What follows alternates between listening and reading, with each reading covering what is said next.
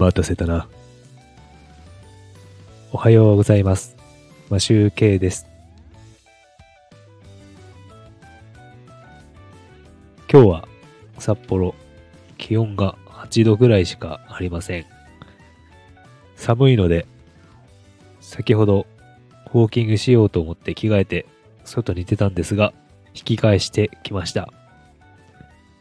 もう寒くて寒くて、の上下ウィンドブレーカーを着なければ多分、外を歩くことができない感じがします。なので今日は、部屋にこもって、えーと、ダイナミックマイクを使って話しております。ナンバーワンさんおはようございます。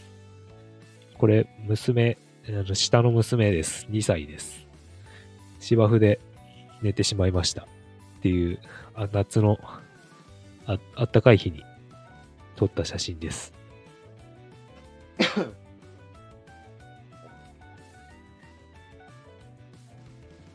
芝生の山があって、そこでなんか、眠い眠いって言ったんで置いたら寝ました。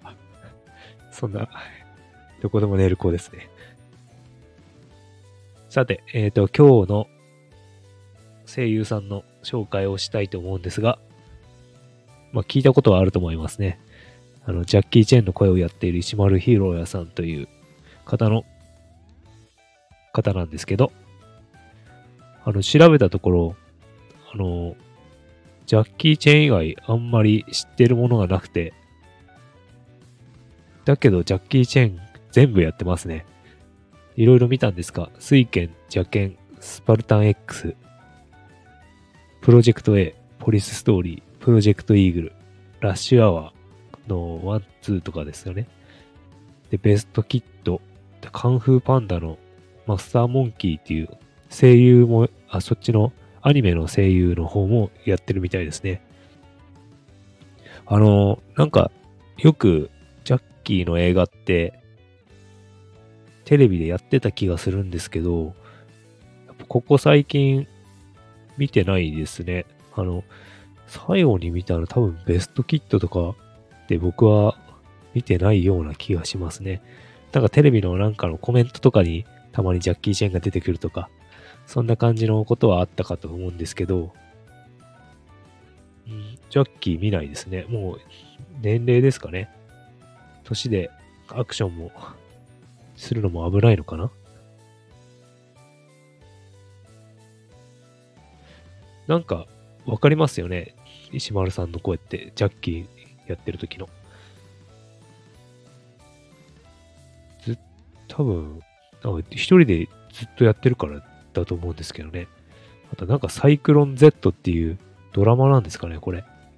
僕知らないんですけど、多分昔の、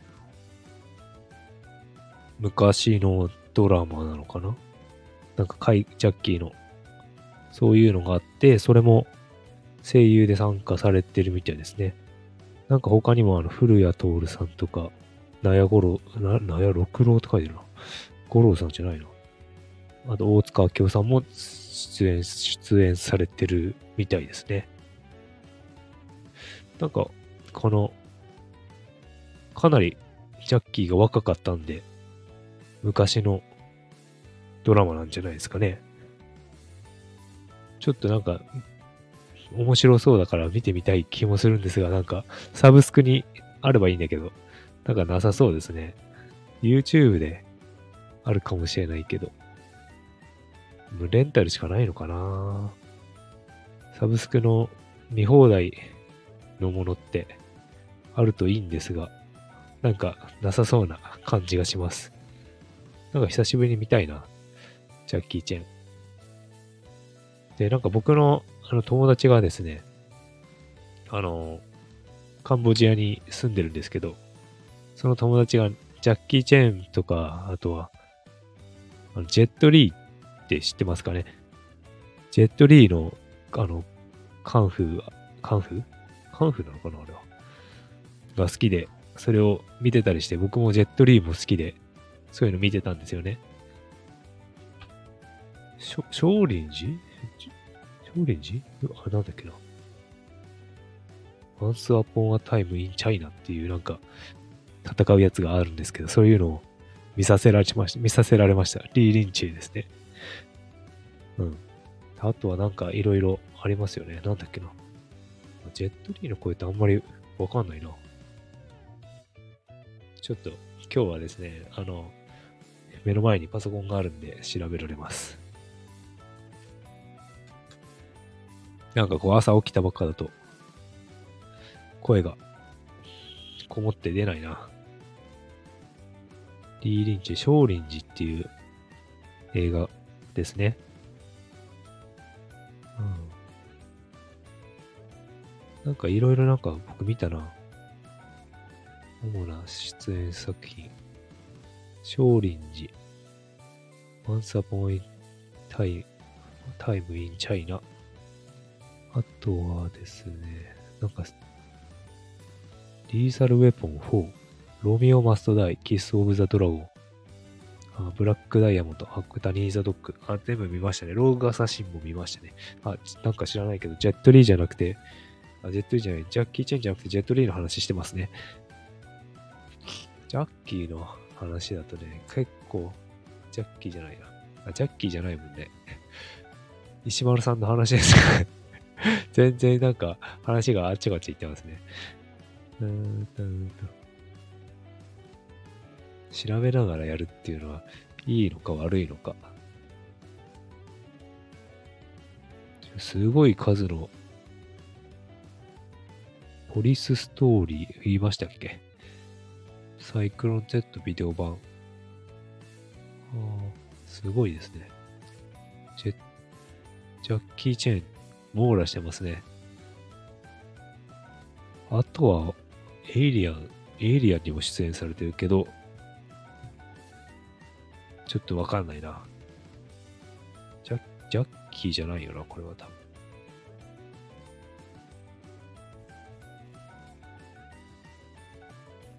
へえ。なんか、覚え、覚えてるものってありますかね？なんか僕、あんまり、映画しか見たことないですね。石丸さん。記憶にない。あ、でも CSI っていう海外ドラマ出てますね。見てないからあれなんですけど、ちょっと、こういう CSI とか、なんか、なんだ、FBI 系のものって、FBI とか、刑事、探偵ものとかって結構ありすぎて、どれがどれだかわかんなくなるんですが、とはな、特攻野郎 A チームですね。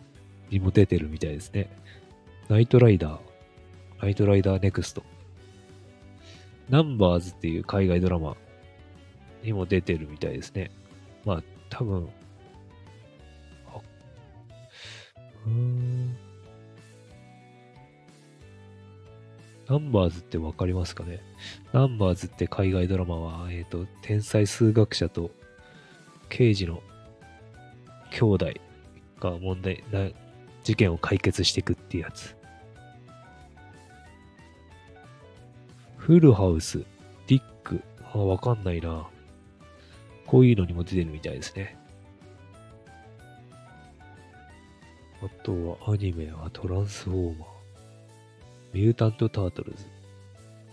あこういうのにも出てるみたいですね。あとウリ、ウルトラマン。ウルトラマン？特撮？いろいろなんかまあこういうのには出てるみたいです。ナイトライダー面白いですよね。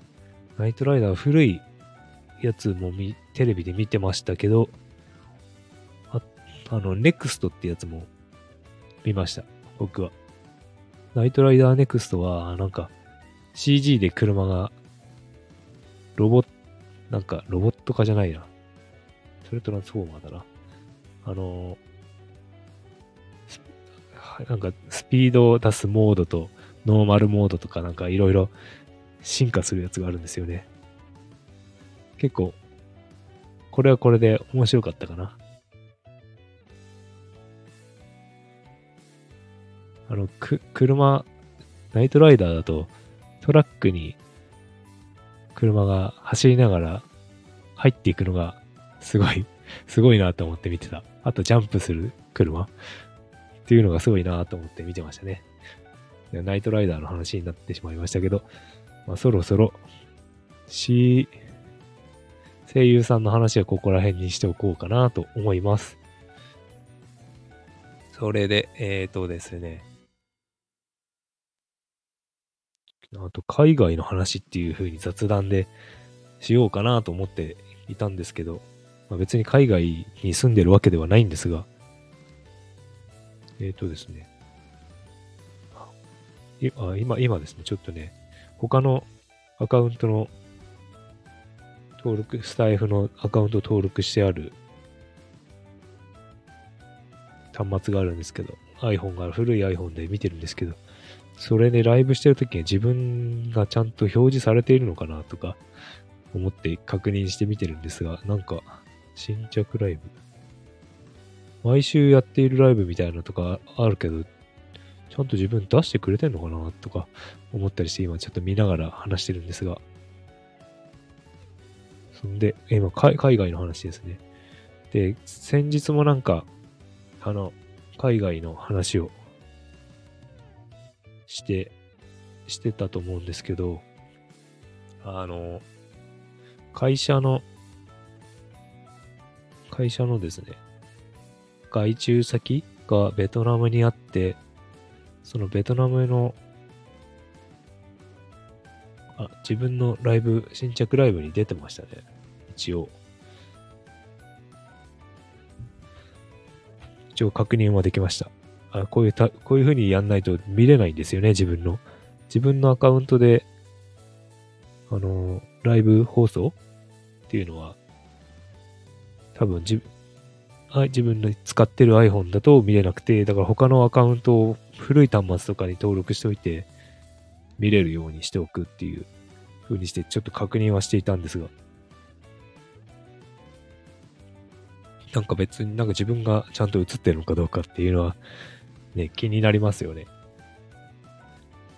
なんか人が来ないのはあそこに映ってないからじゃないのかなっていう。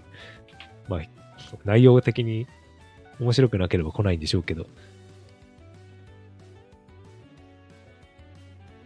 そうですね。そのベトナムの話なんですけど、戻りますね。で、外注先がベトナムにあり、そこが安くて、なんかいい、付き合いのあったところだからいいということだったんですが、ただ、そのなかなか日本語話せてもなんか伝わらなかったりとかするとかいうことで、なんか、向こうに行けたり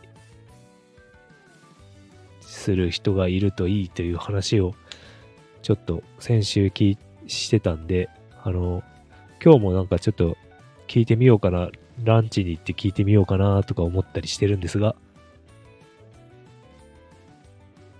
もしそういう風に行く機会があるんだったら、行ってみるのもありかなとか思ったりしております。なんか、ちょうど、なんか海外に行くとか考えていると、例えば会社の仕事で向こうに拠点を作る、会社の仕事じゃないけど、今後のために向こうに拠点を作るために、向こうに行く、聞く行くきっかけがあって、後ろ盾がやっぱあった方が安心ですよね。会社を辞めていきなり海外に飛んでいく、それで済むっていうよりも、会社のバックアップがあって、向こうに住んで会社の仕事をしつつ、他の空いてる時間でなんか自分の拠点を作っていくっていう方が、なんか僕は安心で、安心できるんですよね。そうですね。下見。そう、それですね。あと家とか探してみたりとか。ただ、どこの、ベトナムだとどこの都市？ハノイなのか、ダナンとかフエ、でまあそこ観光なのかな。で、ホーチミンが一番経済都市で大きいっていう感じなんですけど、で、ちょっと、ホーチミンについて調べたりしてました。で、なんか東京みたいに23区みたいに1区、2区、3区とかそういう風に区があるみたいですね。なのでなんかそこの区によってなんか中国人が多かったり韓国人が多かったり欧米人が多かったりとか、あと交通、あの、交通がどうなのかとか、中心都市は1区で、1区 ?1 区？一番目ですね。そこが中心になって、その周りに何区があって、交通の便がどこだったらいいとか、家賃が割と高めだとか、そういう話を書いてるサイトがありました。で、実際にこの、ホーチミンだったっけな？ホーチミンには一回空港に行ったのかな？乗り継ぎで行ったような気がするんですよね。一回カンボジアに行って、ホーチミンだったかハノイだったかわかんないけど、乗り継いで、それで羽田まで飛んだっていう経験はあるんですけど、まあ、空港に行っただけですからね。空港に行っただけだから外に降りて出てなくて、どういう都市なのかっていうのは分かってない。なのでいろいろ調べたいんですが、ちょっとまだこの週末3連休なんでね、ちょっと動画を探して、ベトナムのことをやってるのかどうかっていうのを見てみたいなと思うんですが、ただ今の会社でベトナムまで行って、ベトナム行って何が自分ができるのかっていう話が付きまとってきますね、問題として。通訳っていうか僕別に英語話せるわけでも、ベトナム語話すわけでもないので、あの、仕事として役に立つのかどうかっていうのが微妙なので、そこの点もちょっと確認してみようかなと思っております。で、えっ、ー、と、問題となるのが、一人で、一人身ではないので、家族がどうなるかということですよね。で、小学生の上、2年生の長女と2歳の子がいるんですけど、下の子は大丈夫だと思うんですが、小学校ってこういう時どうするんですかね。なんか転、その都度転校したりとかなんかすることはできるみたいなんですけど、当面一人で行った方がいいような気がするんですけどね。あ、言葉はなんとかなりますか。うん。経験者ですからね うん。なんとかなるのかな。ちょっと、もし行くとかなっても、すぐには行かないと思うんで、なんか英会話の、あの、オンラインのやつでも数ヶ月やってみようかなとか思ったりはします。ただ本当にこの話はどうなるかもわかんない。自分が勝手に想像してるだけなので、どうなるかはわかんないですけどね。なので、ちょっとそういうことも考えつつ、今日はもし、き、あの話や、話をできるんだったらちょっとどこの